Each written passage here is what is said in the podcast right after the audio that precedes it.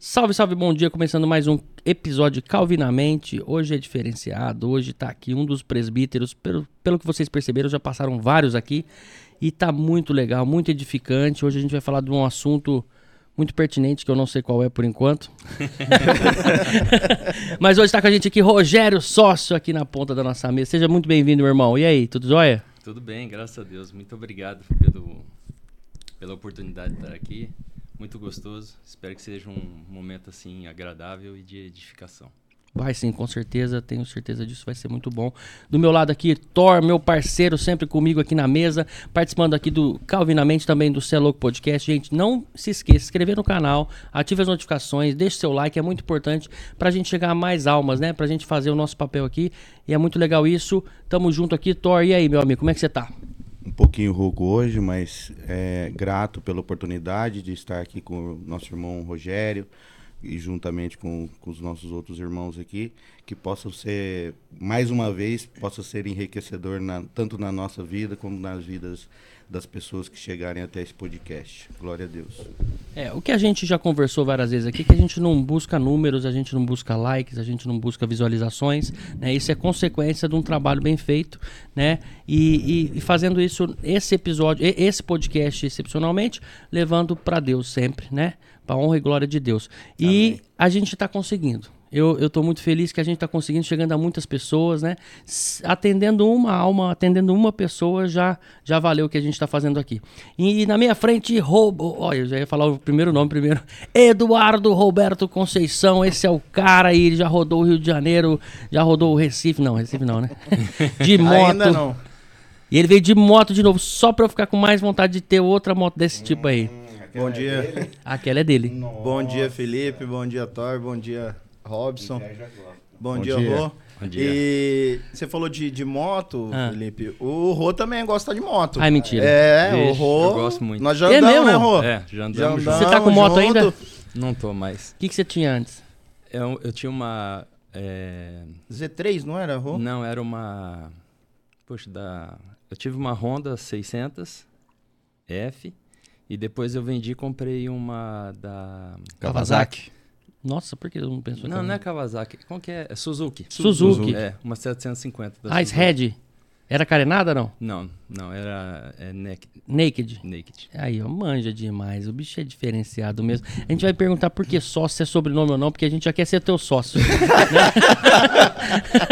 Mas daqui a pouquinho. Beleza. Aqui na nossa outra ponta da mesa, o sempre, o bicho é fera mesmo, glorioso, o nosso querido amigo Robinho. e aí, Robson, seja muito bem-vindo. Obrigado, bom dia e uma satisfação mais uma vez estar participando desse episódio quinto, né? A gente está conseguindo manter e, como o Felipe disse, é, alcançando o objetivo, né? Que é trazer a palavra, conversas edificantes e com certeza hoje a gente mais uma vez vai ter assunto aqui que vai trazer edificação, que vai contemplar a palavra de Deus.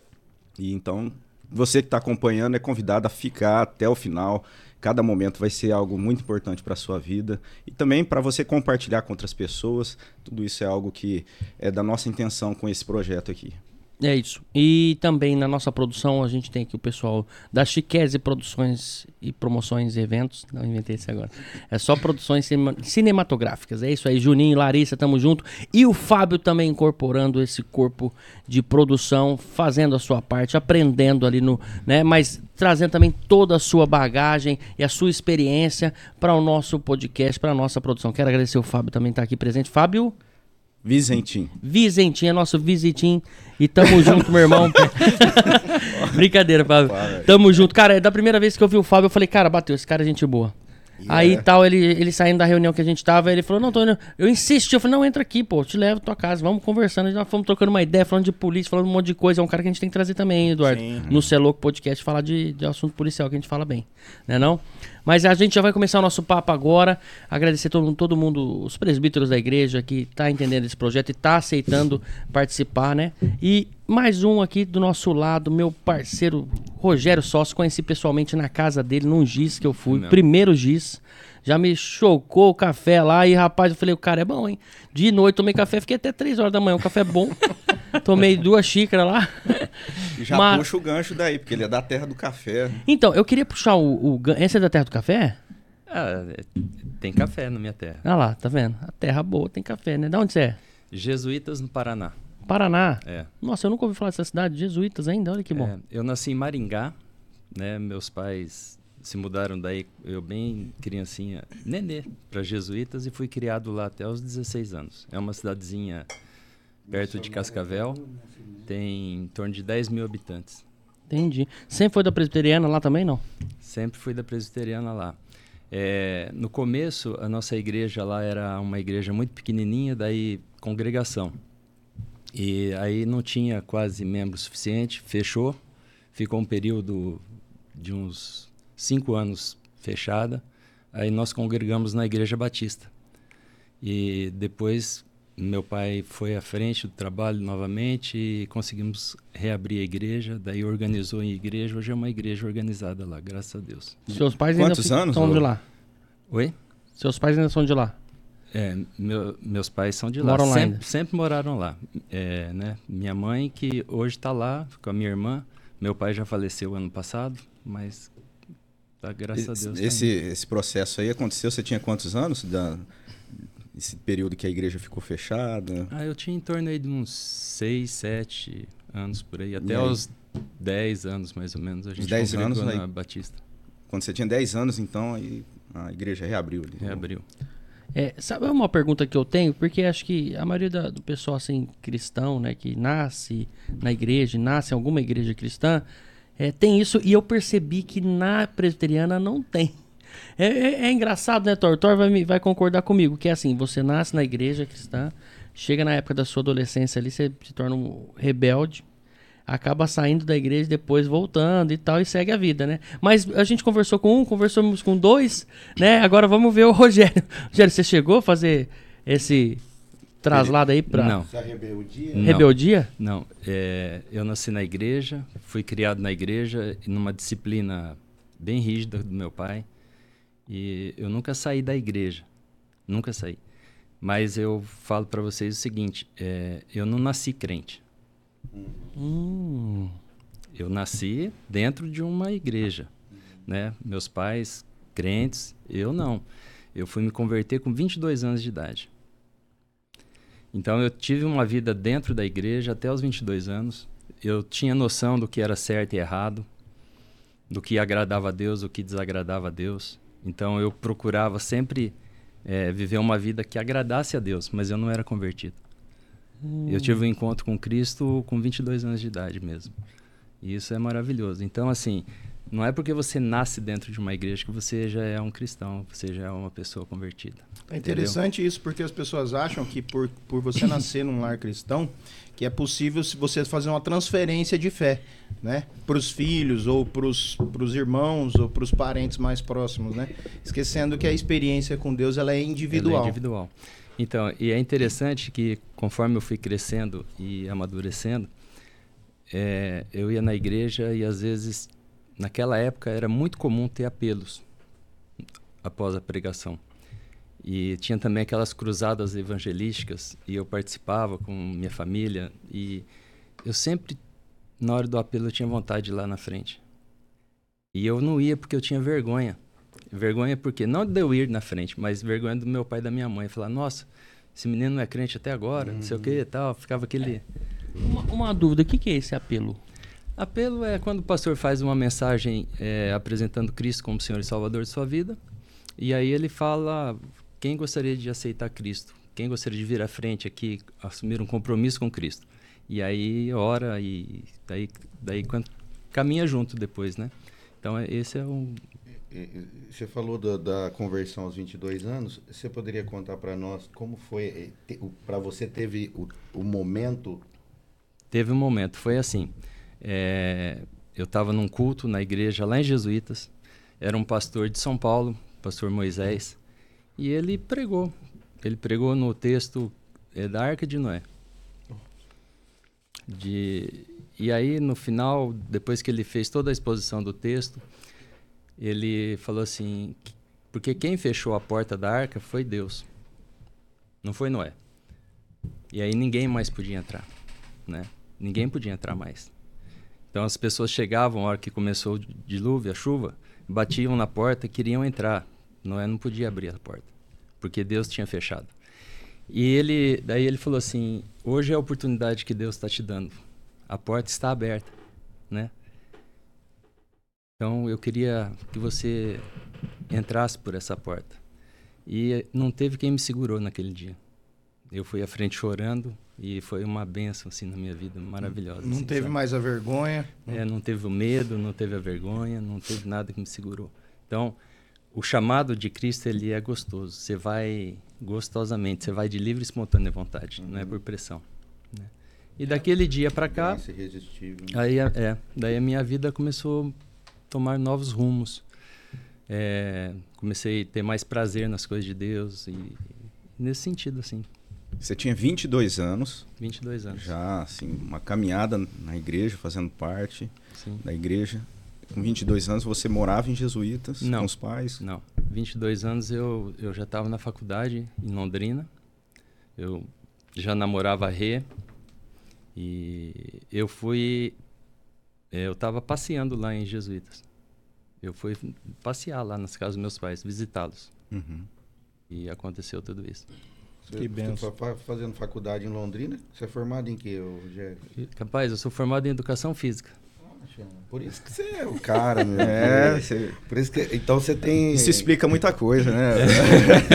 Você tem é, é, lugar de fala para falar no- sobre os problemas. aí. É, rapaz, eu O, quero física. dar um testemunho aqui, igreja, que o Rogério foi um, um irmão assim de inspiração para que eu cuidasse da minha saúde, É, porque eu me eu me aceitei um convite dos irmãos para ir jogar futebol lá. Comprei uma chuteira que minha esposa fala dela até hoje, que eu joguei duas partidas e tá lá em cima. Troféu. É. E aí acho que no segundo jogo eu travei de não aguentar andar. E aí o Coluna? Rogério- é. E aí o Rogério foi me instruindo aí o que, que eu deveria fazer. Aí de lá pra cá perdi 18 quilos, fui fazer pilates e aí as coisas nunca mais. É, que benção. Aí, tá vendo? Eu preciso andar mais com o Rogério. Ó, Não, mas eu tô no caminho, vai dar, vai dar certo. Quando eu perguntei sobre isso à família, né? Foi, foi, foi mais não pensando nessa sua salvação é, individual, né? de- de- do seu encontro com Jesus, sua conversão. Não foi esse o, o, o que eu quis dizer. Mas é muito mais importante do que eu quis dizer.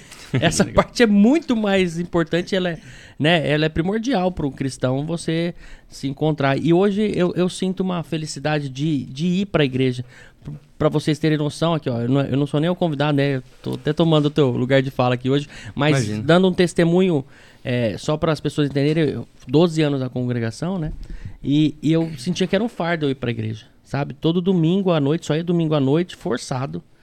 E quando ia, era quando ia uma visita, alguém que eu, que eu gostaria, ou, ou ia atender uma pessoa diferente, o culto, né? Que é assim que funciona, eles trocam lá, às vezes, em pessoal de fora, aí eu já, não, esse, esse cara é bom. Então você vai pelo, pela pessoa, não é nem, sabe, pela palavra e tal. E aí, agora hoje eu tenho vontade de ir de manhã, tenho vontade de ir à noite, se tem alguma coisa depois, eu vou na chácara, eu vou, eu, eu tô entrando em projetos, eu tô no coral, e sabe, tá acontecendo tão rápido na minha vida, e eu tô tão, assim, sabe, eufórico, eu quero até passar para outras pessoas, então, Dá né? trabalho pra junta diaconal, porque o pessoal quer fechar a igreja, o Felipe tá lá ainda. É, já reclamaram disso? Sou sempre o último a ir embora. E, tudo, né? e me chamaram pro Giz, eu já fui no Giz e fui, sabe, eu tô desse jeito, tô, sabe, eu tô eufórico, tô de de uma forma que, sabe, tá, tá saindo por tudo quanto é lado essa Glória a felicidade. Deus por isso. E, mas é isso, peço até perdão aí pra alguém se eu já, né, me extrapolei perguntando alguma coisa, minhas dúvidas e vai, né, mas, mas é isso, eu acho que tem que ter paciência comigo, viu, gente? Mas sabe o que me chamou a atenção, Rô? É, é esse aspecto de você é, falar que tá- teve todo um tempo na, na igreja, né? Com os pais, acompanhando os pais. Isso é um aspecto interessante da Era- nossa era igreja, isso. Ah. porque a, a- quando a gente batiza as crianças, essas crianças que são batizadas, elas acabam sendo é, ensinadas nos, nos caminhos de Deus. E isso faz diferença, né? E muito embora né, isso não seja a salvação, não seja a conversão, mas é a participação na aliança. E aí o Rogério estava falando que ele teve essa educação ali aprendendo, sabendo daquilo que é certo, que é errado. o que é a vontade de Deus, o que não é. E isso fez diferença também na sua história de vida, né? Fez, totalmente. Né? Eu tinha o temor de Deus no meu coração, né? Mas eu não, não tinha essa alegria que o Felipe acabou de falar agora. Essa, esse prazer de estar na presença de Deus, de ler a palavra de Deus, de orar, de estar com os irmãos. Eu não tinha essa vontade. Eu ia porque meu pai obrigava. Mas é interessante, sabe por quê? Eu, eu primeiro eu saí de casa com 16 anos para estudar em Maringá. Eu morava com a minha avó.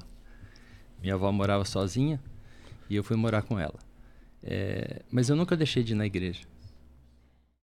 Mesmo não, não tendo sido convertido ainda. Eu ia frequentemente aos cultos. E em Londrina, namorando a Rê, A esposa. que é Rê, minha esposa hoje, que é a Renata, minha esposa, eu ia na igreja também. E a Rê fazia uns convites pra mim assim, rapaz, que era difícil de recusar. Ô, Rô, fica comigo, porque a Rê não era crente. Entendeu?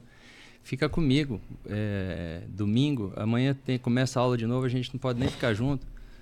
Eu falo, não, vamos na igreja comigo. Ela não ia, mas eu ia. Então eu sempre fui A, firme. a nisso. Renata morava em Maringá. essa- Londrina, Londrina. É, foi Londrina. na faculdade, daí em Londrina, né? Lá que, se- que vocês É. se conheceram. Maringá eu fiquei, eu, eu estudei, fiz é, o terceiro ano em Maringá e seis meses de cursinho. Daí depois eu. Eu morei em Maringá também, Rô. É? Meu Ah, pai jogou lá na época do Grêmio. É, o Grêmio Maringá. Fui assistir jogo do Grêmio. Meu lá, pai jogou vezes. lá, parou de jogar futebol lá. Ah, que legal. Muito bom. Que legal ele ter parado ou legal? Não, Legal ele ter jogado lá. Ufa. Oh, Não, se, é, em Maringá é uma cidade muito boa, muito, Muito gostosa. Bem arborizada, né? Uma cidade projetada. Projetada. Ah, Uma é? igreja batista lá muito bonita, né? Tem. E nós frequentávamos lá. Ô, ô, Rogério, Oi. nesse, quando eu falei desse, desse- você nunca saiu da igreja e tal, a gente sente que aqui dentro da, da presbiteriana é, é, é tipo assim, não é uma coisa impossível de você de você servir a Deus. Não é? É uma e é, e é gostoso. Então para as crianças aí você já teve duas experiências, a sua e dos seus filhos, né? Da sua filha. Tem só uma? Tem uma filha só. É, ela participa do coral com a gente lá, É, né? Isso, como é que ela chama? Tatiana. Tatiana, um abraço aí, se inscreva no canal. Aí, é a Tatiana. Então a gente percebe que, que assim, ela também acredita que não saiu, Não. né? Você tá, tá entendendo como é que é? E aí, tipo, aí a gente já pensa, ah, é, isso é importante pro ser humano, né? Chegar até Deus e ter um lugar aqui e tal, tal. Mas pra criação de um filho, cara, isso é maravilhoso. Não tem noção como eu tô, sabe, assim, um pouco mais tranquilo, porque quando a gente coloca um filho no mundo, a gente já pensa, meu Deus, esse mundo tá perdido. E ele, cada dia tá pior, É. né? Tem um episódio da Tati que é muito interessante. A Tati era adolescente e pai, sempre preocupado com os filhos, né? E sempre preocupado. Nossa, será que a Tati tá firme nos caminhos do Senhor? E aí tem as amizades, amizades fora da igreja, amizades até dentro da igreja, que às vezes é complicado. É mais complicado ainda do que amizade fora da igreja, quando a pessoa que está na igreja não é convertida. Uhum. Entendeu? E, e algumas amizades que eu não fazia muito gosto, assim, ficava preocupado. E aí eu conversava com a Rê, falei, Rê, e a Tati, como é que ela tá, hein? Vamos conversar com ela. E eu sempre discipulando a Tati. E um dia, assim, a, a- ela escreveu um texto, assim, num papel. E ficou aberto, né? não era nenhum segredo dela, não era um diário. Era um, ela escreveu num papel lá no quarto dela e ficou em cima da mesa. E a gente leu. Eu fiquei tão feliz aquele dia que ela falou assim: uma coisa que eu mais gosto é de estar na minha igreja.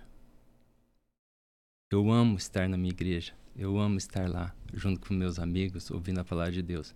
Então aquilo me trouxe uma paz no coração, sabe? Que ela estava ouvindo a palavra de Deus. Isso está fazendo a diferença na vida dela. Isso é muito bom. Isso é um aspecto importante da, da- até da nossa doutrina aliancista, porque é justamente isso, quando a gente leva os filhos para ser batizados é, ali na, na igreja, é, esse batizado inclui essa criança na aliança que os pais estão, é, que os pais têm ali, que, que os pais participam.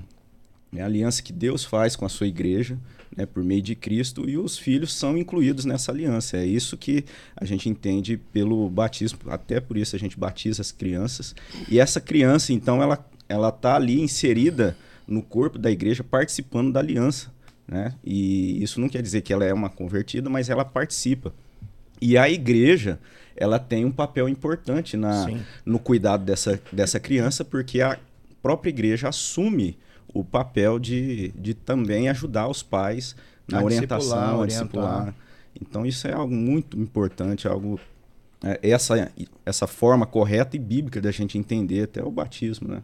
O, o que o Felipe está dizendo aqui, é, a- o podcast tem, a- tem, tem chegado às pessoas que não conhecem o que, que é a igreja presbiteriana ou, ou- ou as igrejas realmente bíblicas, né?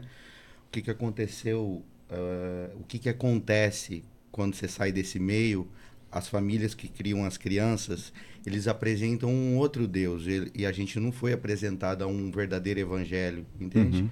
Então por isso que tem essa essa revolta muitas das vezes na adolescência, é, a- aquele adolescente se torna revoltado. A- e, e- eu ouso a falar que tem produzidos ateus, não ateus de- na raiz, mas pessoas que já abandonam a fé, que não, que não tem interesse mais nenhum por uma comunidade, por uma igreja. Ah, a igreja é isso? Não, está por fora. Isso Sim. Entende? Então, ó, ó, nós louvamos a Deus hoje, ele que tem uma menina pequena hoje, dela poder hoje estar sendo apresentada uma fé verdadeira, sólida, até certo ponto muito racional, né? Então, a- a- a- os adolescentes, as crianças são só, só, só sai dali mesmo se se a bicha for bem louca mesmo, porque hoje a gente tem um, uma, um suporte teológico, das- da- tanto do, de vocês do Ministério do- dos Jovens, né, das crianças, essas sociedades internas que tem, os cultos das crianças, enfim, é maravilhoso, como diz o, o, o Felipe, é maravilhoso. Eu, eu tenho isso comigo que é maravilhoso essa igreja. É maravilhoso. E ontem, cara, ontem no culto, a Clara veio assim, ontem foi aniversário da minha filha, né? Ela fez 10 anos. A gente Parabéns. fez va- obrigado, várias festas em vários lugares, porque tem que comemorar com todo mundo. E a gente fez na parte da manhã na igreja. Nossa, foi muito importante pra ela, muito especial. E aí à noite ela tava sentada atrás da gente, ela foi no último se despedir última vez lá na frente, né? E aí, na hora da oração para as crianças, ela não foi mais para a sala e ficou lá, sentou atrás da gente e ficou lá desenhando tal, e, e prestando atenção. E aí, no final, assim, o pastor falou sobre os aniversariantes. Aí ela pegou e ficou esperando. Eu falei, vem cá. Aí ela deu a volta, veio até mim. Eu falei, Clara, a gente ainda não é membro da igreja, então por isso seu nome não tá no boletim, né? Mas depois eu vou falar com o pastor. Ele falou, ah, pai, mas será que as pessoas vai lembrar? Eu falei, Clara, todo mundo viu você no aniversário hoje, mas elas já se sentindo parte, sabe? Não era o problema de falar ou não falar, mas elas já se sentindo parte daquele, daquele ambiente. Pra mim, nossa, sabe, assim, deu uma aquela pequena cortadinha de não falar o nome dela, mas eu ao mesmo tempo fiquei muito feliz porque ela já se sentiu parte daquele corpo, parte daquelas pessoas ali. E depois várias pessoas vieram veio dar parabéns, Clara, parabéns, e que não sei o que, aquela coisa toda. Então, ela já até acabou esquecendo, mas você vê como que já, já tá no subconsciente dela ali, que ele vai falar, que, sabe, Sim. já fazendo parte. Ela faz parte, é. Exato. Não, pra nós é, é maravilhoso estar ali. E eu não vejo a hora de chegar domingo, talvez quarta agora, né? Então é isso. Quero fazer até o convite pra você que, que é membro ou não, quer conhecer um pouco mais da nossa igreja da Presbiteriana do Brasil aqui em Rio Preto. Quarta-feira, às quartas-feiras, culto a partir de que Culto de horário? oração, às 8 horas. E Tem um domingo giz na terça, né? Tem o giz na terça, né, gente? Mas o giz é depois que você entrar lá a gente É, explica um- melhor, né? É um Mas grupo nos lares, né? Um pequeno grupo. O pessoal tem, tem esses. é, no- na nossa igreja é GIS, mas algumas igrejas chamam de, de, de célula, de encontro, de, de grupo nos lares. Mas a ideia é essa, É é de estar ali participando. Reunião, Reunião fam- familiar. familiar. E, É. e o GIS, só para só pra ficar assim, a pessoa fala, o que que é GIS, né? GIS É. Grupo de Igreja Simples. Sim. Né? Então é a simplicidade da igreja, da comunhão nos lares. Ó, chegou nos nossos estúdios aqui, agora vocês estão vendo, chegou uma pessoa diferente aqui. Fica à vontade, meu querido, né? Futuro irmão nosso aqui, tá, tá aprendendo, né? Muito Chega- obrigado pela presença Chegou, aí. Mas vai de leve com o rapaz. Vai tá? de leve. Deixa ele à vontade. A gente tá falando de você aqui agora, pô. O menino chegou, visitou a igreja, já está incluído Já já, tá nas na atividades. IGESEG. né? Mas é muito importante isso. Ô, Rogério, eu tenho uma dúvida agora é, sobre teu nome. É nome? Sócio? É nome. É, Caramba, é nome. Meu- a- meu- eu tenho dois sobrenomes, né? Soriani, sócio. Soriani é da parte do, da minha mãe e o sócio do meu pai. É, agora sim, se você me perguntar a origem, por que sócio, tem várias né, teorias aí. É, dizem que é porque quando meus avós chegaram aqui, aí tiveram sócios e aí naquela época não registrava com o sobrenome de, que vinha da Itália e ficou sócio. Mas agora uma uma parente nossa descobriu a raiz lá na Itália mesmo e existe esse nome sócio. É. Só que só é, com dois Cs. É sócio, né? Só. Seria a, a pronúncia correta. Entendi. E, mas na minha família tem dos dois. Com dois Cs e um Cs. Eu sou com C só. Entendi. É S-O-C-I. É igual Oh. de sociedade mesmo. Sócio. Com dois Cs ainda tem a sociedade. É. Quando só tem um é que É que separou. separou. Separou. Eu Deixou- pensei que eu falei, cara, deve ser um apelido que pegou. Ele deve ter participado daquele programa do Justus lá, o sócio. e aí pegou, né? Mas aí você tocou, assim, falando a respeito da, do sobrenome, sócio e tal. É, A sua formação, Rô, é formada em educação física, mas hoje teu trabalho é em outra área, né? É, não tem nada a ver. É, eu me formei em educação física porque eu tinha um sonho. Meu sonho era ter uma academia. Eu, então, quando eu comecei a entender o que, que era, tal, trabalhar, eu falei, nossa, eu queria ter uma academia. E aí, vou fazer educação física. Fui, fiz na UEL, em Londrina. É um curso muito bom. É, Cara, daí eu me formei e fui atrás de ver negócio de academia. A hora que eu vi os preços das coisas, irmão, falei, que jeito eu vou montar uma academia, cara? É muito caro. Muito caro. E naquela época não tinha esse negócio de personal, essas coisas não existia. Era professor ou de escola, ou então você tinha uma academia lá pra você trabalhar. E aí, cara, só voltando um pouquinho assim, só para entender assim, porque depois eu queria fechar o que Deus fez na minha vida. Então eu fui para Maringá, fiz o cursinho lá, tal, passei em Londrina na faculdade, fui estudar lá, conheci a Rê no primeiro, no segundo ano meu de faculdade, ela ela veio. E quando eu fui para Londrina, eu não tinha lugar para ficar. E pensa que meu pai foi, não, vamos lá, filho, eu vou levar, arrumar um lugar para você ficar aqui, para você estudar. Cara, esquece. Filho, se vira. Meu pai era assim. É, você tem que se virar, ser homem. Nossa. Falei, tá bom, é. Aí passei, daí eu fui pra Londrina com uma malinha, sentei na pracinha lá de Londrina, peguei o jornal, porque não existia, não tinha esse negócio de internet naquela época, né? Isso foi em 87, Eu era. Tinha dois anos. sabe? É. Mas, né? Aí peguei o jornal tal, pensionato. Falei, vou ficar no pensionato, porque já tá Hum. tudo estruturado. caramba, pensionado não se vê mais isso hoje. É, já tá tudo estruturado e depois, com o tempo, eu vou para uma república, alguma coisa assim. Aí achei um, um pensionato familiar e era num, num ponto estratégico, perto de ponto de ônibus, facilitava muito a minha vida, no centro de Londrina. Era um pensionato misto, cara. E aí a irmã da Rê, ela ficou nesse pensionato. Então era uma senhora que ela tinha três quartos no apartamento dela. Era o quarto do filho, da filha e o dela. Ela era viúva. Então ela alugava os quartos para ganhar um dinheiro, uma renda. Aí no quarto do filho ela colocou um beliche e ela alugava duas vagas para homem. E no quarto da filha colocou um beliche também e duas vagas para meninas. Aí eu fiquei nesse quarto e olha que interessante, cara. Foi um, um rapaz morar nesse pensionato que ele não era estudante, ele veio trabalhar em Londrina de Curitiba. E ele trabalhando lá tal, ele trabalhava na Johnson Johnson. E ele ficou nesse pensionato, a gente fez amizade e tal. Daí eu fiz amizade com a Roberta, que é a irmã da Rê. E a Roberta que me apresentou a Rê. Começou a falar da Rê e tal, tal.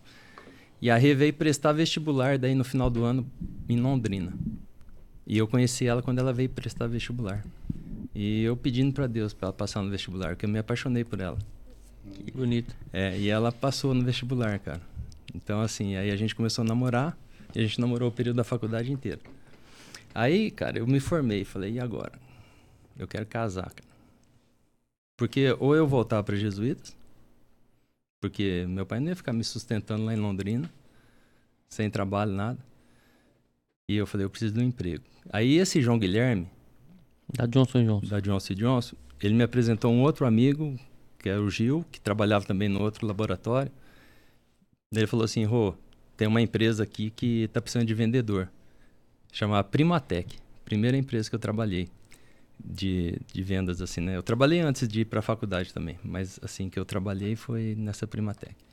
Falei, não, eu vou lá fazer entrevista. Fui lá, fiz a entrevista e o cara gostou de mim comecei a trabalhar no outro dia.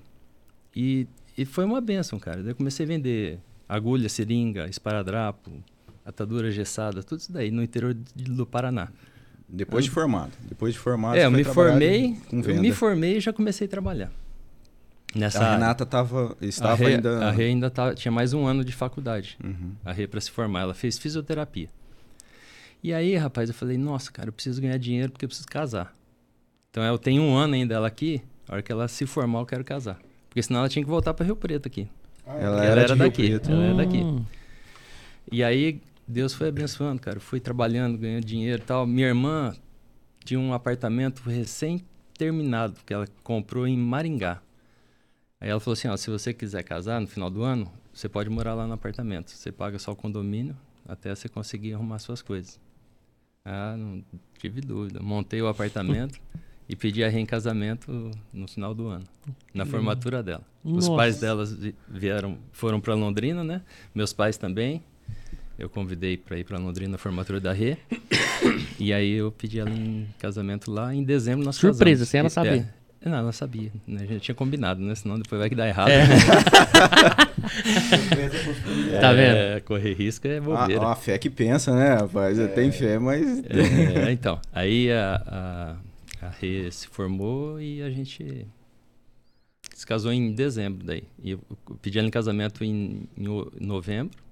E em de- não, outro, ela se formou em julho. A formatura foi em agosto. Em agosto eu pedi ela em casamento. Entendi. E o casamento você sabe que é um matrimônio, né? Entre duas pessoas, mas ela lá conseguiu um sócio também. Então, mas só para fechar, só para Se tornou sócio, né? Sócio. É, só pra gente fechar isso, daí a gente é, casou, eu fui morar em Maringá, e aí eu tava trabalhando nessa empresa ainda, daí eu aumentou meu território, cara, eu viajava 8 mil quilômetros por mês, Meu Deus. é, vendendo essas coisas. Aí essa empresa, cara, quebrou. O cara entrou em concordata, chegou pra mim e falou, Rogério, Você tá andando muito. é, você procura um outro emprego, cara, que eu vou fechar a empresa, não tá dando mais, não sei o que e tal. Aí, cara, eu tava na igreja em Maringá. A Rê já tinha, graças a Deus, se convertido, já tava firme. E a conversão da Rê é muito legal também. Se você puder falar depois, seria uma benção. Hum, Claro. A gente pode trazer ela também, né? Quero ver você trazer. Aí, rapaz, é, ele, eu tinha um amigo lá na igreja que trabalhava numa outra área, assim, dentro da medicina, mas vendia filme de raio-x. E ele conseguiu um emprego num laboratório. Falou, ô, vai ter minha vaga, eu vou te indicar lá. Lá em Curitiba. Você vai lá e conversa com o gerente lá. Falei, tá bom. Fui lá, conversei, o cara gostou de mim, comecei a trabalhar também nessa empresa. E aí foi, daí... E tô até hoje. É, né? essa Só que- empresa já era desse ramo que você trabalha é, é, hoje. É, essa empresa ela vendia filme de raio-x e ela tinha duas divisões. A divisão de raio-x e a divisão de catéter, que é o que eu trabalho hoje. Só que eu não trabalhava nessa divisão. Era o sonho de consumo, vamos dizer assim, de todo vendedor trabalhar nessa área. E aí, é só para a gente entender por que, que eu vim parar em Rio Preto, né? Uhum. A Rê prestou um concurso, ela fez fisioterapia, mas não gostou muito do curso. A Rê é muito segura, assim, ela gosta das coisas muito no preto no branco. Então ela falou assim: ah, esse negócio de ficar esperando o paciente chegar para ver quanto que eu vou ganhar por mês, eu não gosto disso. Falei, Rê, estuda, presta concurso. Aí ela estudou, prestou concurso, passou no primeiro concurso que ela prestou, da Justiça do Trabalho, e foi chamada para trabalhar aqui. Em seis meses isso tudo aconteceu. Daí ela falou, e agora? Eu falei, agora você vai trabalhar, fica lá na casa dos seus pais e eu vou me organizar para mudar para Rio Preto e pedir transferência do meu serviço para lá. E aí ela veio e a gente ficou nesse uns seis meses aí, eu viajando todo final de semana, de Maringá para cá, sabe? Foi uma luta. Você falando parece que é tudo simples, né? Tudo.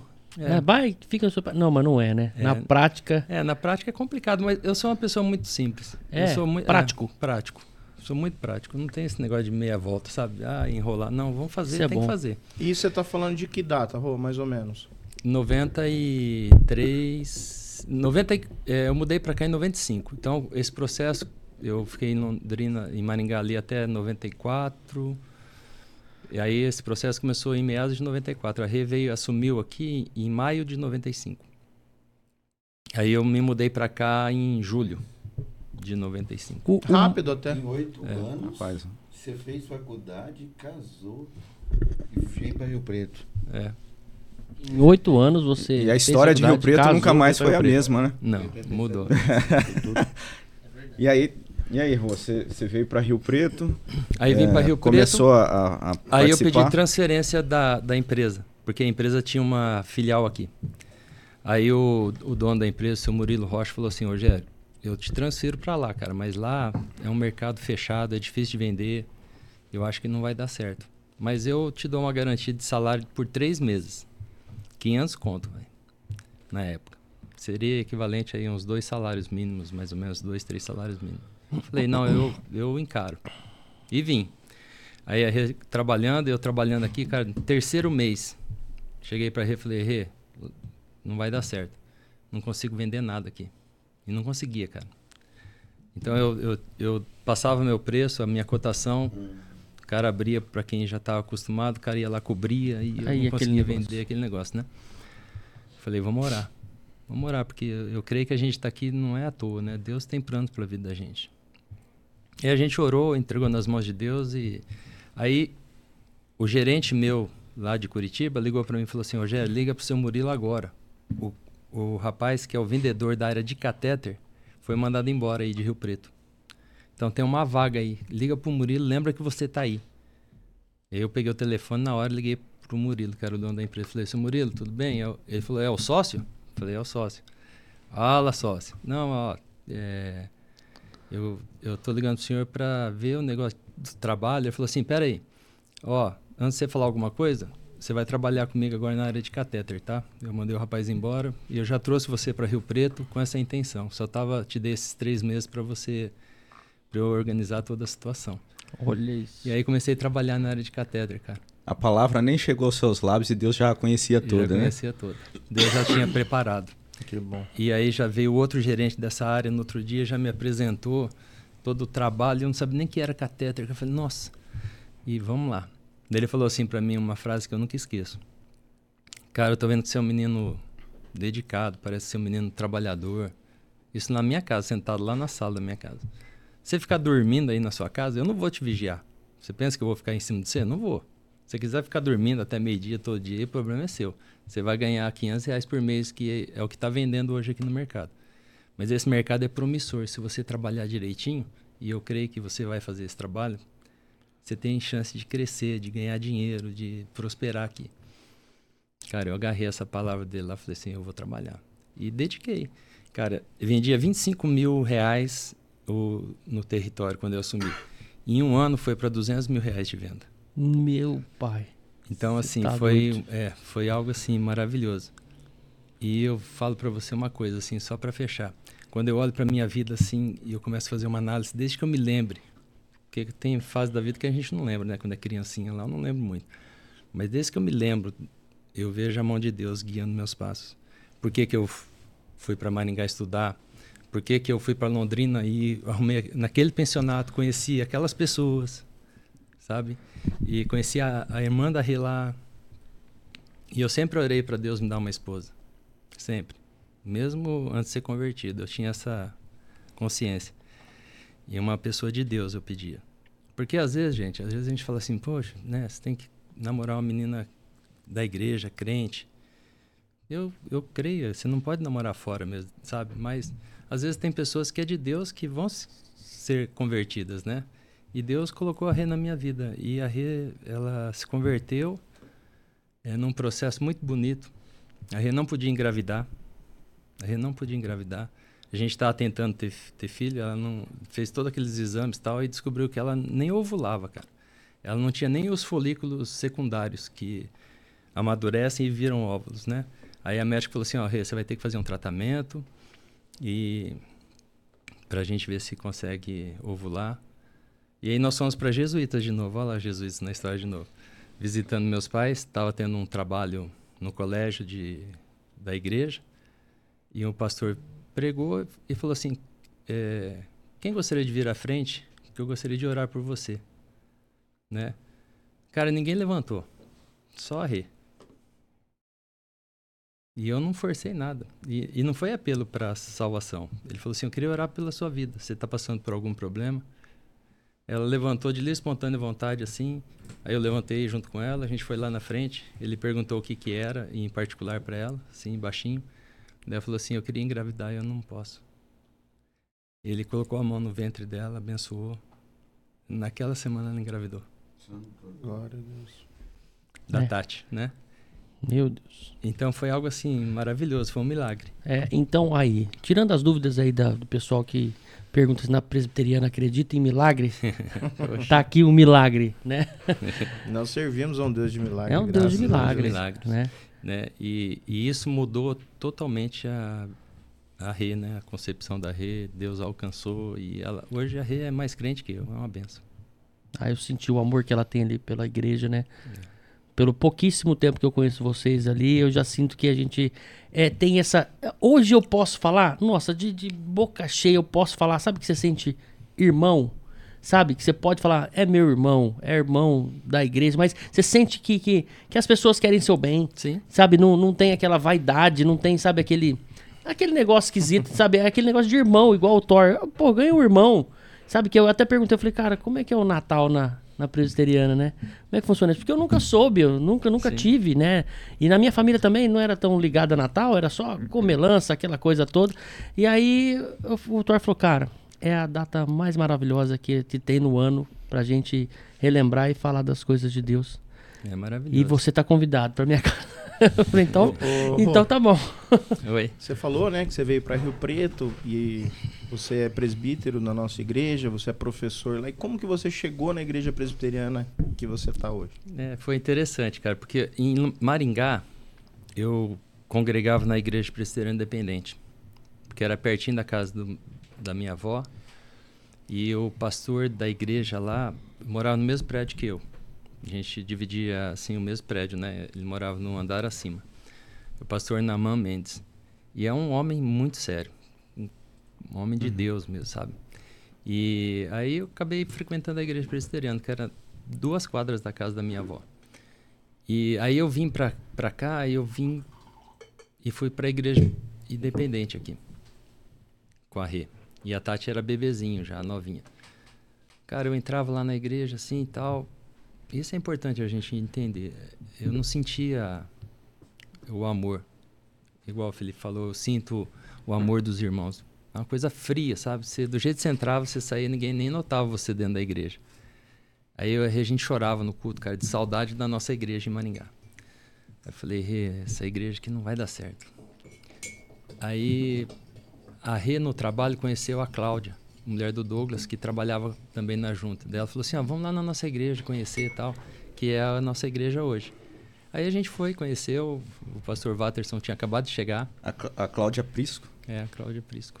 Olha só que E legal. que, que você está falando de quando, Rô? 96? 90? 96. 96. Era o pastor Watterson. É, o, Watterson tinha acabado de chegar na igreja. Chegamos juntos. Quantos anos ele ficou? 12 anos. 12 anos. E foi uma benção, cara. E, sabe, daí a igreja amorosa, né? a- a- assim, aí a gente participou do GIS, tinha um GIS já. E aí a gente se enturmou muito fácil através do GIS. E isso foi uma benção. Daí fiquei na igreja. E tô até lá. E- Aí você chegou, foi é, primeiro já eleição de, de Não, concorreu eu che- como é, eu presbítero? cheguei, não, eu cheguei, congreguei lá um tempo, daí pedi transferência, tudo. Aí depois de um ano que eu estava lá, teve eleição para diácono. Aí eu concorri, ganhei, fiquei como diácono na igreja um- uns dois anos. Aí teve, fui indicado para presbítero.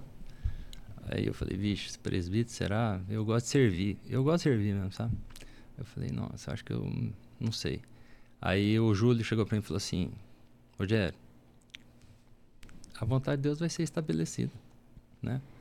Fique tranquilo. Falei, tá bom, vou concorrer então. Aí concorri e fui, na, fui eleito. Na primeira eleição não fui eleito, fiquei pertinho de ganhar assim. Aí falei assim: ah, é pra ser diácono mesmo. Continuei lá nas minhas atividades, né? E aí depois teve. Logo depois já teve também de novo. Aí eu concorri de novo e fui eleito presbítero e tô lá até hoje. Quantos anos, João? Putz, eu sou ruim de data, mas eu tenho 20 anos já de presbiterato. Já. 20 anos. Isso contribuiu muito para essa igreja que já nessa época era acolhedora.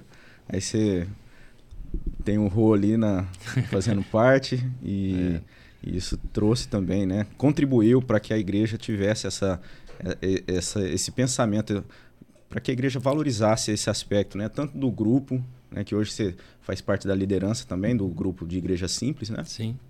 E também com a Quant- visão de, de igreja que acolhe, né? É, e eu, assim, eu sempre tive um chamado, assim, eu gosto muito de trabalhar com jovens. Então eu, eu dou aula na escola dominical para jovens. Sempre dei aula só para jovens. E também cuidei, junto com o Alceu, a gente foi é, conselheiro dos jovens por oito anos. E foi uma benção, assim, né, nessa época. Assim, O Aham. Robson fazia parte, era jovem lá junto com a gente. Era Era, era. Naquela época, né? Hoje você é jovem, mas você tá diferente. um jovem hoje. maduro, É, né? um jovem maduro. Hoje você que cuida do Com jovem. menos né? cabelo, né? Bem menos. Então foi uma benção, assim, sabe? Estar na igreja ali. Qu- quantos presbíteros são? Hoje nós temos é, nove presbíteros. Nove. Nove. É, uma, uma, assim, uma dúvida minha assim, meio particular e acho que até tira tira para várias pessoas aí, né? Tira a dúvida de várias pessoas também.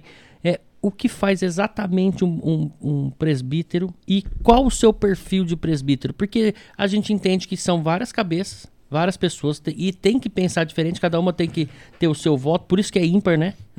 E, e qual que é o seu, o seu estilo assim de presbítero? Você fala, ah, eu sou mais apaziguador? Não, eu sou mais pra frente, eu quero um, um- alguma coisa, a gente briga por isso? E como é que é? Como é que funciona lá isso?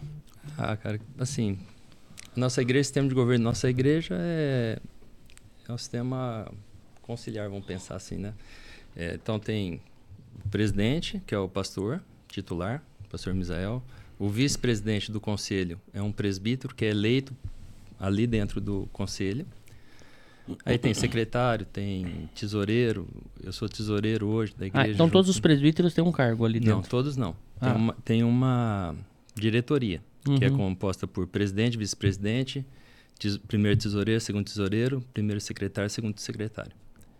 Esses isso é, faz parte. Aí você, é, você, qual é a função do presbítero? Administrar a igreja juntos ali e também pastorear as ovelhas. Você tem uma função de pastor como presbítero, que é pastorear as ovelhas junto com o pastor da igreja, entendeu? É, para você entender, o, presbí- o pre- o- o presbítero na igreja presbiteriana é como se fosse o cooperador lá que você conhece. É in- interessante. Não perde a É, oportunidade, vocês- né? vocês Dá uma poderia- sagulhada. Vocês poderiam, assim, Ele não perde, não. É igual eu. Vocês, você poderia explicar um pouquinho sobre a questão da eleição, porque a grande maioria dos locais são, são assim, uma imposição do pastor ali, eh, coloca quem ele quer. eh, você poderia explicar como que funciona dentro da igreja presbiteriana a, a questão tanto de presbítero, diácono e até pastor, né? Que é a igreja que, que também eh, participa disso tudo, né? É, é o seguinte, a, a eleição na nossa igreja funciona assim. É, aquele, a Bíblia fala, lá em Timóteo, Paulo fala, aquele que aspira pres- ser presbítero, ser diácono, o que, que você tem que fazer? Você tem que fazer com todo o zelo. Então, se você tem esse desejo no teu coração, você vai atrás para você conseguir. Então, como que funciona hoje a eleição? Por exemplo, o, o Du está lá na igreja já há algum tempo. Tem um período que você tem que ser membro da igreja para poder participar tal. Aí eu tenho essa, esse chamado presbiterato. Eu sinto isso. Ele vai lá e fala, ó, eu quero concorrer à eleição. Como que a eleição funciona? É igual uma eleição normal. Você tem os nomes das pessoas que querem participar, quantas vagas são, e a pessoa participa e quem vota é a igreja, os membros comungantes maiores, né? E aí a pessoa é eleita com é, 50% dos mais um, tem que ter, né? 50% mais um, e quem tiver mais voto está eleito o presbiterato ou para o diaconato. É, nós até estamos nesse processo É, agora para é. a diaconia. Para diaconia. Fechou ontem, né? Então os, os nomes são, são, são apresentados, né? Aí tem todo aquele aquilo que o Rogério falou, né? A questão do perfil, se a pessoa, né, Ah, é dedicada e tal, e depois os nomes são colocados para a igreja e a igreja é igual célula, cédula de votação mesmo. Toda a membresia vai lá e, e vota. É, uma coisa importante assim, às vezes chega nome e o conselho avalia todo nome que chega. É passado por um crivo, porque é, tem as, as instruções na palavra de Deus, né? A pessoa tem que ser uma pessoa é, correta, que ame a palavra de Deus, né? E a vida dela tem que ser uma vida que já reflete isso. Então, tem pessoas que você vê que, puxa, essa pessoa tem um chamado, ó. Mesmo ela sem ter cargo nenhum, ela se envolve com a igreja. Ela participa, né? Ela não é aquela pessoa que só fica ali no banco sentado e, e ali- se alimentando. Não, ela, ela é envolvida, ela vai atrás. Então você vê essas coisas.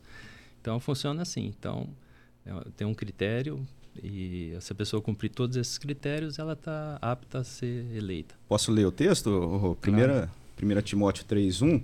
Fiel é a palavra, se alguém aspira ao episcopado, excelente obra almeja. Então aqui abre esse precedente que o Rô está falando da pessoa. Se ela deseja o episcopado, que aqui é a palavra também é sinônimo de, de ancião, de presbítero, né? daquela pessoa experiente, madura, alguém que tenha caminhada na fé. Então, se ela aspira, se ela deseja então ela deve buscar a, a cumprir esse chamado, né? Que a gente entende dessa forma. E aí o texto continua: é necessário, portanto, que o bispo seja irrepreensível, esposo de uma só mulher, temperante, sóbrio, modesto, hospitaleiro, apto para ensinar, não dado ao vinho, não violento, porém cordado, inimigo de contendas, não avarento, governe bem a própria casa, criando os filhos sob disciplina, com todo o respeito. Então, a gente vê que esse sistema de, de governo da presbiteriana é algo que leva a sério né, todo esse processo. E, e, de certa forma, isso reflete também na própria caminhada da igreja, né, para o crescimento espiritual, a maturidade espiritual, diferente de um outro sistema, por exemplo, que ali as decisões não são tomadas de forma conciliar pelo conselho, pelos presbíteros, porque a, a ideia de presbítero é isso, está ali pastoreando a igreja não no sentido ali do, do, do ensino, né? mas no sentido de estar tá ali também governando o rebanho, de estar orientando o, o, os irmãos, e, e, isso vai sendo é, fortalecido, né? esse crescimento na igreja nesse modelo. Porque aí, se de repente você tem alguma coisa para ser é, resolvido, por exemplo, se abre lá para todo mundo participar, talvez uma pessoa que está chegando não tenha a mesma maturidade, às vezes está numa outra etapa, né, começando a aprender as coisas, ela vai decidir ali juntamente com o voto de, um, de uma pessoa experiente. No nosso sistema de governo, não. Então, essas pessoas que a igreja vê essa, essa maturidade, ela compõe o conselho aonde vai sendo tomadas as decisões. Então, acaba sendo muito mais é, bíblico e, consequentemente, sábio, né? E, e Do isso que a só gente... um cargo, né? É. É. E graças a Deus pelos presbíteros e diáconos da nossa igreja, né, que tem sido bênção. E a gente não pode esquecer, né, pra, A de orar, diaconal de orar por eles também, porque estão sempre ali como barreira, né? né, ajudando no, no, no pastoreio da, de toda a igreja. Eu, eu, eu estava lembrando aqui, o Rô falou da chegada dele, né? E, da chegada e, e do, é, do trabalho dele com, a- com os jovens. Aí ele mencionou que nessa época eu fazia parte ali. É, quando eu cheguei na igreja, acho que o Rô ainda estava nesse processo, acho, acho que ele era diácono. E depois a gente é, acabou ali tendo essa amizade também. É, ele foi trabalhar com os jovens, né? E naquela, como ele falou, eu era jovem naquela, naquela época. E, e ele teve liderando ali como conselheiro. E algo que influenciou e chamou muita atenção e acaba sendo reflexo na minha vida até hoje é o aspecto assim do cuidado de ah, discipular, né? de trazer a palavra para pessoas talvez que você encontra, conversa com ela e, e já ali apresenta o evangelho, sempre buscando alguma ah, algum algum elo para você poder eh, apresentar o evangelho, apresentar Cristo como Senhor e Salvador. Então Rogério tinha muito essa, é, essa ênfase, desde lá daquela época, né? E hoje, é, como líder da igreja, ali como presbítero também, né? Uma ênfase, é algo que, que chama muita atenção. E aí, nesse sentido, eu queria saber, assim, de lá para cá, ou antes disso, de estar ali na, na nossa igreja, como é que surge esse, é, é essa a gente pode falar vocação, né? De estar tá sempre se, se dedicando a isso. E como é que você entende isso? Eu falei vocação, mas é algo que a gente deve entender como fazendo parte de todo crente, né? É. Todo crente é chamado a isso. Chamado não é. Aí é um imperativo, né? É ordenado a palavra de Deus a gente fazer isso. Mas queria que você falasse um pouco sobre isso, como é que é a sua experiência, como é que isso se dá no, na sua rotina. É, é o seguinte, é, eu, te, eu tive sempre dentro de casa um exemplo de evangelista. Meu pai sempre foi um cara que nunca perdeu oportunidades na vida para evangelizar. Meu pai, é, meu pai era dentista prático. Me identifico. Você é dentista? É. Não, com a evangelizar. Meu pai é dentista prático, ele não podia trabalhar em Maringá, por isso que ele mudou lá para Jesus, que era uma cidadezinha pequenininha, tinha 40 casas no meio do mato, né? Nossa. É. E aí ele trabalhava lá tranquilamente e é protético também, né? Era protético. E, e eu lembro do meu pai, é uma coisa que marcou muito minha vida. É, um dia meu pai falou assim: Nós vamos começar agora a visitar todos os meus amigos e falar de Jesus para eles. Então, Jesuítas era uma cidade, olha o nome da cidade, Jesuítas, né? Todos os nomes de rua lá é Papa Nicolau, Padre Anchieta, Padre Manuel da Nobre. Então, é uma igreja bem, é uma cidade bem católica, assim. E aí, meu pai tinha muitos amigos, né? Porque fundou a cidade praticamente junto com todo mundo. E ele pegou, falou assim: Nós vamos fazer isso. Daí ele marcava com os amigos e ia fazer uma visita. Ia toda a minha família, eu, minha mãe, meu irmão, minha irmã. E sentava, pedia licença, lia a palavra de Deus e apresentava a salvação em Cristo. Ele fez isso com todos os amigos dele. Todos os amigos dele. Nenhum ele deixou de fazer. E, e isso me serviu muito de exemplo. Eu aprendi muito com isso. Eu falei assim: nossa, meu pai, meu pai não tem medo, não tem vergonha. Ele vai mesmo. E eu lembro ele atendendo as pessoas, ele falando de Jesus para as pessoas. Não perdi a oportunidade. Então, isso eu acho que isso mexeu muito comigo, assim, sabe? No meu crescimento, no meu desenvolvimento. E eu, criei, eu cresci pensando assim, ó, eu tenho que falar de Jesus para as pessoas. Eu não posso guardar esse tesouro só para mim. E aí tem um texto da palavra de Deus que está lá, que é a grande comissão, muito conhecido, né? É, Mateus 28, de 18 a, a 20. Eu peço permissão para ler. Oh, por favor. Diz assim, ó, Jesus aproximando-se falou-lhes dizendo: Toda a autoridade me foi dada no céu e na terra. Ide, portanto, fazei discípulos de todas as nações, batizando-os em nome do Pai, do Filho e do Espírito Santo, ensinando-os a guardar todas as coisas que vos tenho ordenado. E eis que estou convosco todos os dias até a consumação do século. Então, quando eu leio esse versículo, eu falo, eu preciso cumprir isso. Como que eu posso cumprir isso? Tem várias formas aqui que você pode cumprir esse versículo, porque ele é amplo. Porque Jesus fala, ó, é, ide, portanto, fazei discípulos de todas as nações, batizando em nome do Pai, do Filho e do Espírito Santo. Esse ide, eu creio que é pregar o evangelho. É você pregar o evangelho para a pessoa, é a pessoa ouve a palavra de Deus, ela se converte. Depois que ela se converte, tem um processo que é importante. Essa que é a questão, que daí é, ó, ensinando-os a guardar todas as coisas que você tem ordenado. Esse é o discipulado.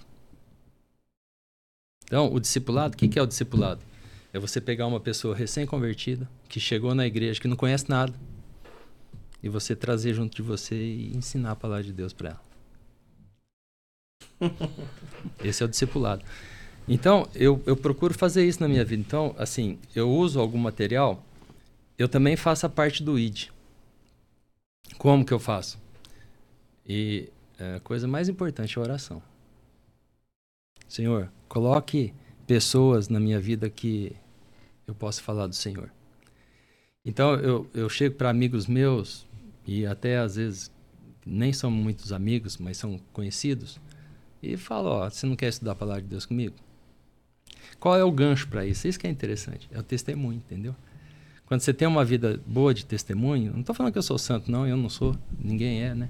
Mas assim, quando você dá um bom testemunho, desperta nas pessoas que vivem ao seu redor o interesse por sua vida. Esse cara sempre de bom humor, sempre feliz, parece que não tem problema nenhum. O que acontece, né? É gentil, é uma pessoa que trata as, as pessoas bem e a pessoa quer saber o que você tem diferente. Aí você fala. E aí você apresenta e fala assim: ó, você não quer conhecer esse Jesus que mudou minha vida? Eu posso estudar a Bíblia com você, sem compromisso nenhum. Eu e você estudar a Bíblia. E aí a, maioria das vezes as pessoas aceitam. E isso não quer dizer que ela vai se converter, que ela vai continuar no estudo. E eu uso um material, na época eu usava o um material lançando as redes. Mas eram 12 revistas, rapaz. E era o, o ano inteiro, sim, sabe? Uma revista por mês. Tra abrangia todo, tudo, todos os assuntos. Aí depois, é, a nossa igreja tem esse material aqui. Eu gostaria de mostrar. Crescimento e discipulado. É um, um material da, do Cláudio Marra. É um, um pastor da nossa igreja. É muito bom, muito prático.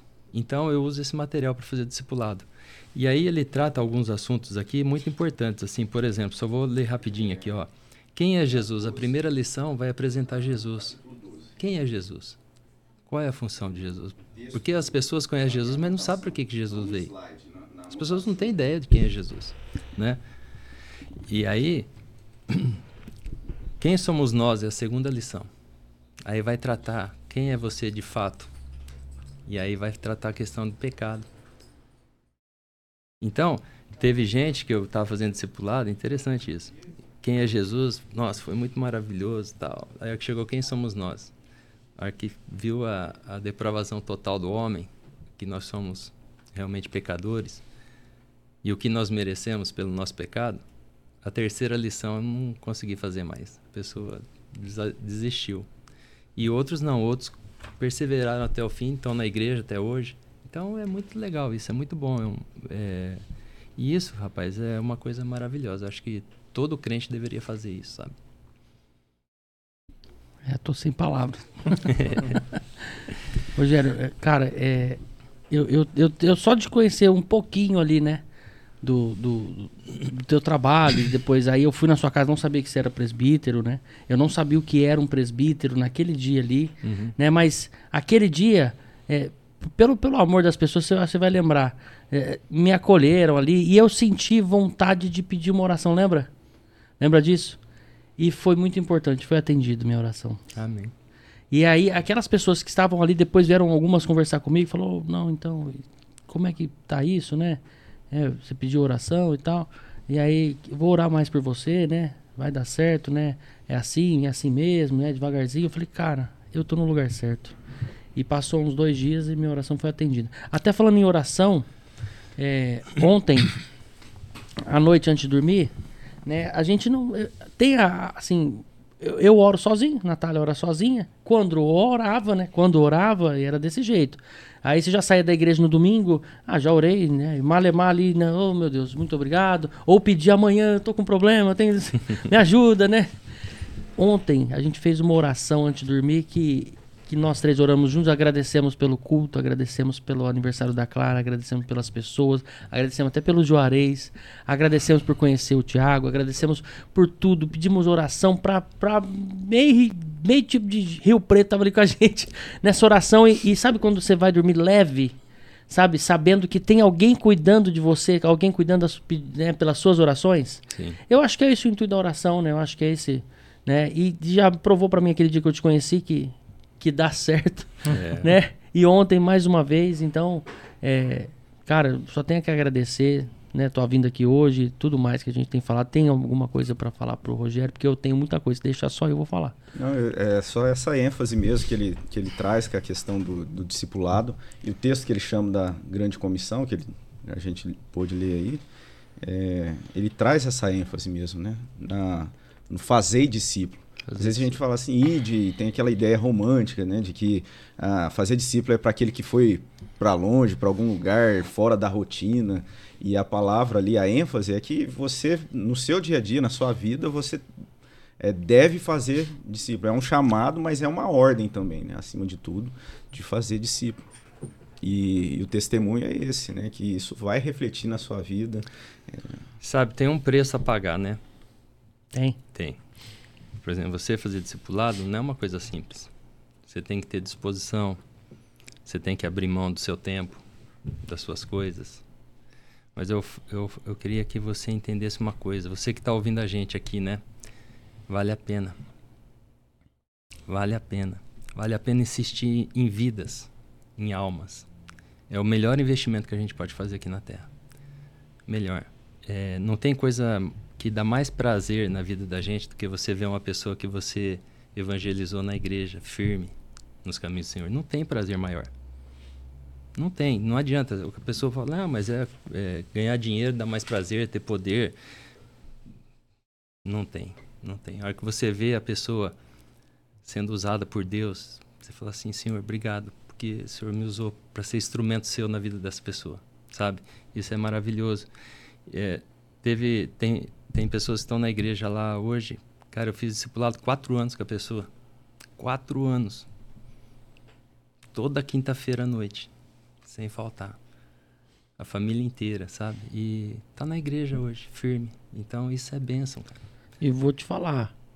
É, para você falar, nossa, será que essa pessoa não vai? E para ela, nossa, tá sendo muito bom. Eu vou continuar mais um ano. Deve ter sido dessa forma, eu acredito. Viu? É. E assim, e foi maravilhoso. E Deus vai agindo, Deus vai, Deus vai abrindo portas. Quando a gente se dispõe a trabalhar no, na obra de Deus, Deus abre portas. É isso que a gente precisa entender. Não é por força, não é por violência, é pelo Espírito. Então, quando você se dispõe, Senhor, ó, eu tô aqui, usa. Só que tem gente que fala, Senhor, eu tô aqui, usa a minha vida. Mas a pessoa não se dispõe a fazer nada. Não vai acontecer nada, irmão. Não vai ter uma varinha mágica que vai fazer assim, Tum, hoje agora o Felipe é discipulador. Não é. Você tem que se dispor, você tem que pagar o preço. Né? É, o que eu quero dizer é que vale a pena, só isso. Vale a pena. E eu acho que o, o grande ensino é esse, da, da, gente pensar nesse assunto hoje, é esse, essa responsabilidade que todo, todo crente, todo irmão tem né, de, de viver isso, viver esse privilégio que vale a pena. E, e nesse aspecto eu acho que vale muito a reflexão nesse momento, né, da gente pensar na nossa trajetória, na nossa caminhada. Acho que o Rogério trouxe até aí um, é, um conteúdo que ele. É, eu até mostrei. Eu queria dizer para você o seguinte: se você está nos ouvindo e talvez fale assim, puxa, eu precisava discipular alguém, eu precisava ir atrás de alguém. Tem esse material lá na nossa secretaria de graça. Você pode pegar com a Ana Ramalho, a secretária, e pedir para ela. Vem um livrinho aqui que é do discipulador. Ele é cheio de perguntas e respostas, né, dentro dos textos colocados já vem com as respostas até para facilitar. E tem o, o livrinho que é do discipulado. E esse livrinho aqui do discipulado, ele vem até separadinho assim, ó, para você fazer as lições. Então, você dá a aula para a pessoa, ela responde as perguntas e você depois debate com ela as perguntas, as respostas dela. Como que está a resposta dela? À luz da palavra de Deus. Então é muito legal, né? Porque tem vários tipos de respostas que você encontra. Mas é muito bom, é um crescimento muito bom. E eu estou à disposição. Quem quiser conversar sobre isso, estou à disposição. Né? Quiser uma ajuda, estou. Tô... E é interessante falar do, do, do livro, é, da metodologia, porque, assim, às vezes fala, ah, ensino, é, dar aula, parece ser algo tão difícil. Mas não, o conteúdo é simples. Mas, embora seja algo simples, ele traz ali é, o ensino de quem é Jesus, a respeito da obra de Jesus. Então, tudo isso está sendo ensinado, porque o texto fala e de fazer discípulo ensinando. Mas você está ensinando o quê? O discipulado cristão ele ensina a respeito de Cristo. Então, não é, é diferente, talvez, daquela ideia de, ah, eu vou fazer um discípulo meu. Você faz um discípulo teu porque você vai estar tá sendo essa esse elo, né? Você vai ser essa ponte do ensino, mas o, o discipulado é um discipulado de Jesus. Você está fazendo discípulos de Jesus. Né? Então isso é muito importante. E tem o, a, o, aspecto do ensino, porque também pode parecer, ah, um discipulado é a pessoa andar comigo o dia todo, então ela vai aprendendo. Não existe a responsabilidade, como o Rô falou, né? De, é, existe um preço, né? Você vai ali se dedicar a ensinar, né? A trabalhar, a mostrar, a falar para a pessoa, conversar, orar junto. Então, tudo isso faz parte do discipulado que está sendo é, trazido como esse imperativo para o cristão. Você é, eu ia falar o seguinte: você falou do. É, que tem um, um, um, histórico, tem um cronograma. Um cronograma. Só, só vou ler rapidinho aqui para você ver como que é legal isso aqui. Ó. Primeiro, então, trata quem é Jesus, depois, quem somos nós, para que Jesus veio ao mundo. Depois vem como posso ser salvo. Depois vem é, como posso ter a certeza da salvação. Daí começa uma nova série, a nova vida com Cristo agora. Agora eu sou salvo. E agora, né? Eu tenho uma nova vida. Aí dentro dessa perspectiva da nova vida tem o compromisso com Deus, vencendo os obstáculos, o alimento espiritual. Aí você está alimentado. E daí o que que vem? Aí vem a tua parte, ó, falando de Deus para as pessoas. Entendeu? Então vem, ó, falando de Deus e depois a lição 11, o Espírito Santo Deus vivendo em nós. 12.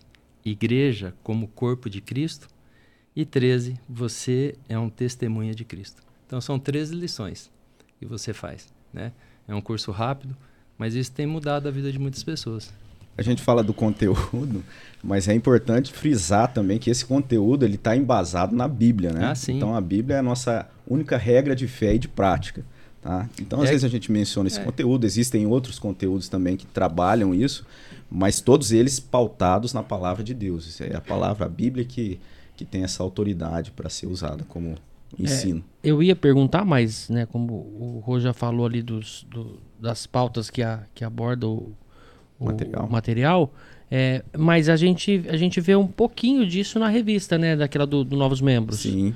Né? Tem um, um início ali. Acho que uhum. isso aqui aprofunda um pouquinho mais. É Sim. por isso que, assim, a gente deve pensar que toda a Bíblia, ela aponta para Cristo e a obra da salvação. Então aqui você tem uma organização para um discipulado? É um material que, que usado, o Rô usa desse material. Eu já usei também nesse já processo, já trabalhei. É algo que tra traz uma linguagem bem acessível, então não tem complicação. Os tópicos não são nada assim polêmicos, então às vezes a pessoa às vezes tem medo porque ah, mas eu vou ensinar. Então o conteúdo traz de forma muito simples, muito clara, muito direta a respeito da obra da salvação, a necessidade de um salvador. Então é um material muito bom para ser trabalhado sem essa, essa complicação de ficar trazendo alguns tópicos.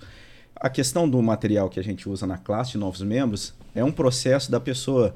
Ele pode ser usado também no discipulado, mas você vê que a gente trabalha ele dentro da classe, com estudo mais, ah, talvez um pouco mais aprofundado. Então, assim, são, são possibilidades de, de usar. O importante é fazer discípulo, né, de Jesus. É, então, o Robson, é... e, e, e, além desses, desses cursos, né, esse que o Rô apresentou e o curso que trabalha na classe de novos membros, lá no site da nossa igreja tem bastante curso, né? Sim. E a pessoa que tiver curiosidade...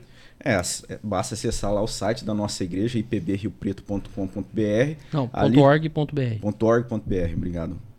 E ali você tem a aba de, de cursos ali, cursos gratuitos, tem várias é, possibilidade de você aprender um pouco mais, ter ali acesso a conteúdos profundos. Né? Então, você que está ali buscando aprendizado, quer crescer, então temos lá essa plataforma que é disponível ali de cursos para você aprender, caminhar, isso tudo gratuito.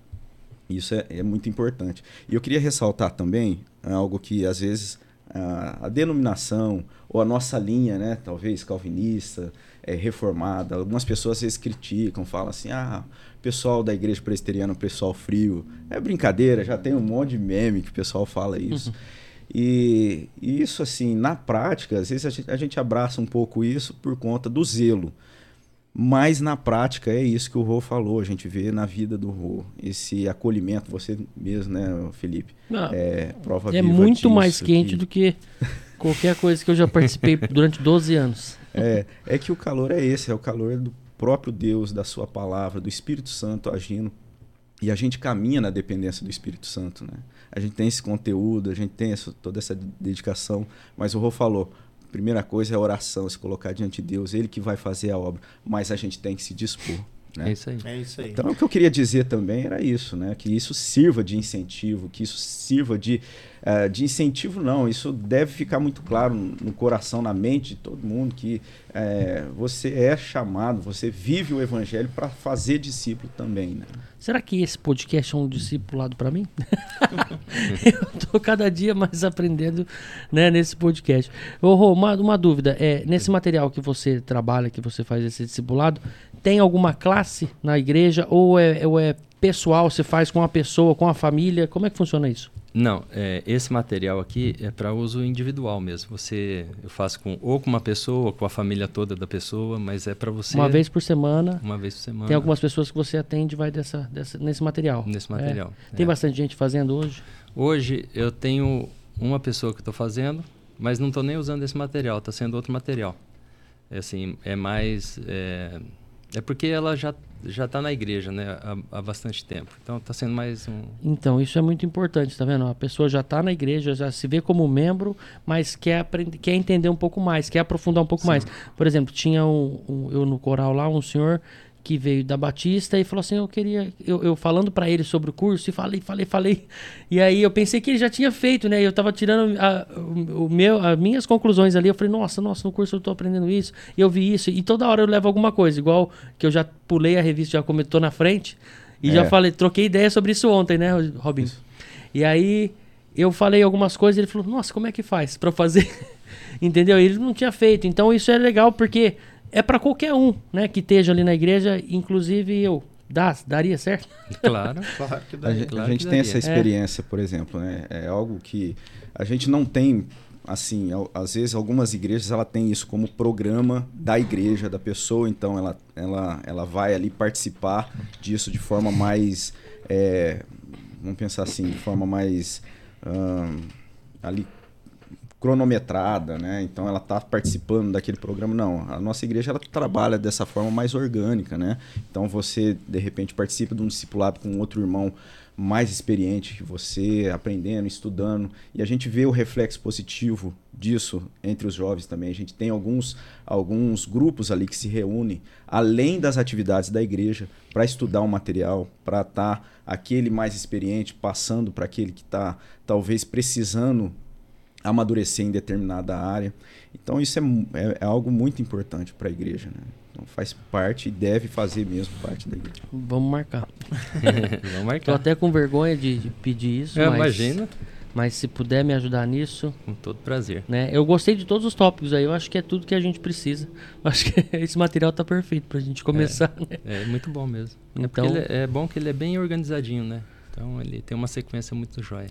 Tem mais alguma coisa, Conceição? Não, eu queria agradecer o Rô, né? Falar, Rô, você é uma bênção. Né? Amém. Na minha vida, desde que eu cheguei na igreja, teu carinho, sempre me abençoando, né? E que Deus continue assim, te fortalecendo, te, te Amém. dando essa sabedoria, porque nós precisamos, né, Robson? Sim. Isso influencia a nossa vida, né? Como eu disse lá atrás, na época que eu era jovem. Mas hoje ainda, assim. a Até gente eu era reflete. jovem naquela É, época. pois é. Mas a gente é jovem ainda, É. Rô. Opa, isso. Jovem E ainda. eu, eu também gostaria de agradecer ao Rô pela, por essa disposição dele de vir participar com a gente aqui e também de estar trazendo esse conteúdo que é importante né, para a gente, para nossa vida, a gente que está aqui na mesa e para cada uma das, das pessoas que, que estão acompanhando a gente. Que isso fique realmente de, de ensino e de convocação da parte da palavra do nosso Deus. eu que A agradeço. gente normalmente termina com uma oração, Rô. Mas antes disso, queria falar pro Robson, né? Falar do e-mail, do, do Calvinamente, do... Sim, a gente está no Instagram, né? O Instagram nosso lá é Calvinamente, então você vai ter acesso ali às publicações. Também, se você está acompanhando no YouTube, a gente sempre convida você a estar se inscrevendo, ativando as notificações aí no canal da nossa igreja. E também o e-mail, né? O e-mail oficial, calvinamente, Arroba, arroba IPB. ipbriopreto.org.br. Isso. E então é isso. A gente conta com a ajuda que você também eh, possa compartilhar desses conteúdos para que seja realmente um, um instrumento de Deus para abençoar vidas, que esse é o propósito desse nosso podcast. E se ficou alguma dúvida, pode mandar e-mail que a gente responde, né, Robson? É isso. Se tiver alguma sugestão, algum tema, alguma coisa que você quer que a gente Traga. É, exatamente, né? isso é importante, a gente interagir. Então, você que está participando, se você quiser eh, interagir com a gente, pode enviar e-mail pelo Instagram ou também pelo próprio e-mail ali, tá mandando mensagem, para a gente poder ah, ali sanar dúvida e também se aprofundar nesse, eh, nesse contato né, por via eh, da internet. Isso possibilita muito a gente poder alcançar talvez lugares que a gente não poderia de forma física. Então, é um bom uso da internet. Ô, tem alguma coisa que você acha importante que a gente não falou, que você gostaria de comentar? Ou, ou deixar uma mensagem aí final pro pessoal? Eu acho que a gente abordou assuntos bons, assim, tópicos bons, né? É, mas eu queria deixar uma palavra assim no sentido de você que é membro da igreja, é, comece a orar. Pede para o Senhor abençoar a sua vida, para que você possa discipular uma pessoa, uma pessoa pelo menos, né? Eu não sei quantos que fazem parte da igreja, que são membros, que já levou alguém a Cristo. Não sei. Isso é particular de cada um. Mas você que nunca teve essa experiência, ore ao Senhor, peça para que Ele te dê sabedoria, capacidade e comece a pensar nisso seriamente, porque isso é uma ordem do Senhor, sabe? E eu vou falar para você, é muito bom, você vai ser fortalecido. Você acha que às vezes a pessoa que está sendo ministrada aqui vai ser abençoada? Vai ser abençoada, mas você é muito mais abençoado que essa pessoa. Deus abençoa muito sua vida. Deus é muito fiel quando você se dispõe a trabalhar na obra dele. Amém. Amém. Nossa, Amém. que bonito. É isso. Ó, é duas coisas. É, tem, a gente tem duas perguntas finais aqui. Uma é se você topa, que eu já pensei nisso, já falei disso, mas eu acho que tá aprovado, né? E vai dar certo. Mas então vou dar o contexto primeiro. Duas pessoas que você indicaria pro nosso podcast aqui, membro da igreja. Vamos colocar os caras na berlinda aí, É, no paredão. eu indicaria. é, um que eu indicar já vai vir, que é o Alceu, Sim. né? Presbítero Alceu. É, eu acho que tem muito a contribuir o presbítero Antônio Cabreira. Não sei se vocês já convidaram ele ou não.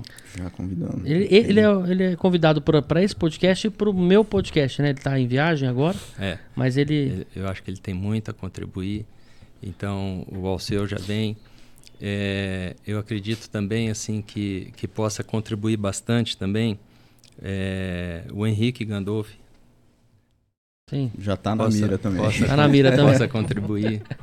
É, eu acho que assim todos os presbíteros ali da nossa igreja, eu acho que tem uma bagagem boa, tem que tem Maturidade, né? maturidade, assuntos Algo. bons para ser tratados, né? Todos eles são professores da escola dominical, já são experimentados, né?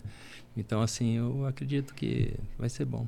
Um- um- Então a gente Nessa tá no linha. caminho certo? Tá no caminho Acho que uma certo. conversa boa também, o Gandalf pai. Gandolf Pai, você Né? vai ter muita conversa ali boa. né? Eu gosto muito. Engraçada também. É. Muito legal. A outra coisa é a gente queria fazer um dia aqui o, o Calvinamente só de presbíteros. E você coordenar essa galera, já viu como é que é, né? Que a gente Fazer começa uma mesa, né? dos uma mesa dos presbíteros. Sem a gente, a gente fica ali e você vai começar começando mais um Calvinamente. Eu sou o Rogério Sócio, eu quero convidar você para se inscrever no canal, né? Topa? Cara, eu não sei se eu sei fazer isso. É, lógico que sabe. Você já você chegar assim, ó, nem sei se eu sei fazer isso aqui, mas eu tô aqui, ó. É. Se fizer desse jeito, já ganhou todo mundo. Topo. Você é louco, se o cara puro coração aí, na hora que fala, a gente já sente, né, o, o amor, de amor. Jesus, a gente já sente, sabe, o, né, é diferente, é diferente. Quero te agradecer você ter a- aceitado. Tenho certeza que, que é preparação de Deus tua vinda aqui. Não tem né? dúvida. E, e eu espero que também, é, perante assim, a- a- o pessoal da, da, da, da IPB, isso aqui fortaleça muito, né? E leve a palavra de Jesus para muita gente. Então, você estando aqui, creio que já é uma aprovação aí do conselho, que a gente está fazendo um trabalho. E para a igreja, né? Voltado aí pro pessoal da igreja e também quem a gente alcançar de fora, né? Já temos uma visita aqui hoje, né? Que eu acho que alcançamos através daquela aquela alma que a gente falou, né? Se for uma alma só por podcast, já tá bom. Então a gente já tá no lucro, né? Já estamos no lucro já. É, a palavra de Deus fala isso, né? É, Uma alma, a festa no céu, né? É isso. vale mais que o mundo todo. Vale né? mais que o mundo todo. Muito mais. A gente, pode, a gente pode orar. Eu ia Então. convidar o Rogério a fazer uma oração. Uma oração final. Por nós e cada um que está participando. Claro. No momento a gente sempre encerra e coloca esse, esse projeto na- nas mãos de Deus e a palavra, toda a conversa, para que seja usada né, de forma edificante nas mãos do nosso Deus. Amém. Vamos orar então. Senhor nosso Deus e Pai querido, primeiramente, Senhor, nós queremos louvar o Teu nome, te bendizer. Queremos agradecer a Ti, Pai, porque o Senhor tem cuidado de nós. O Senhor tem, Pai, derramado graça, bondade e misericórdia sobre as nossas vidas. Através de Cristo Jesus, nosso Senhor e Salvador, Amém, na mediação, Pai, do Espírito Santo do Senhor que habita em nós e que nos conduz, Senhor, nesse mundo tão difícil. E eu quero, Pai, nesse momento, colocar diante do Teu trono de graça, Pai, esse projeto do podcast, Calvinamente, Senhor. Pedir a Ti, Pai, no nome de Jesus, que o Senhor abençoe todas as conversas aqui, que sejam para edificação da Tua igreja, do Teu povo, que seja para propagação, Pai, do, do Teu evangelho, para glorificação do Teu santo nome, Senhor. Abençoe todos que fazem parte aqui, Senhor, desse trabalho, desse projeto. Que o Senhor possa derramar graça, bênção sobre a vida de cada um das suas famílias, todos que estão aqui nessa manhã envolvidos. Que o Teu amor, Senhor, seja é, derramado de tal forma que as pessoas possam, Senhor, testemunhar o Teu amor para as outras pessoas. Amém. Nós louvamos o Teu nome por tudo que o Senhor tem feito em nossas vidas. Agradecemos a Ti, Pai, pelo Teu cuidado. Agradecemos a Ti e louvamos o Teu nome porque o Senhor sempre tem amparado as nossas vidas, a nossa, a nossa igreja. E nós te louvamos por isso. No nome do Teu Filho amado Jesus, que eu te peço e agradeço. Amém. Amém. Amém. Maravilhoso? Maravilhoso. Tô até emocionado. que oração, hein? Deus, Deus abençoe, né? Deus é bom. Deus é Deus bom. abençoe a sua vida. Você que acompanhou o nosso podcast é convidado a seguir com a gente nessa trajetória e que Deus use é, de tudo que foi falado aqui para a sua edificação e para a honra e glória dele. Amém. Amém. Maravilhoso. Então te espero você semana que vem nesse podcast, tá bom? Então não esqueça de se inscrever no canal, ativar as notificações e deixar seu like, tá bom? E também compartilhe esse material aqui que é muito importante até chegar a outras pessoas, tá bom? Rogério, muito obrigado. Tá? Eu Deus te abençoe, agradeço. meu irmão. Amém. Robinho mais uma vez, Conceição, tamo junto, né? E semana que vem tem mais. Valeu. Valeu.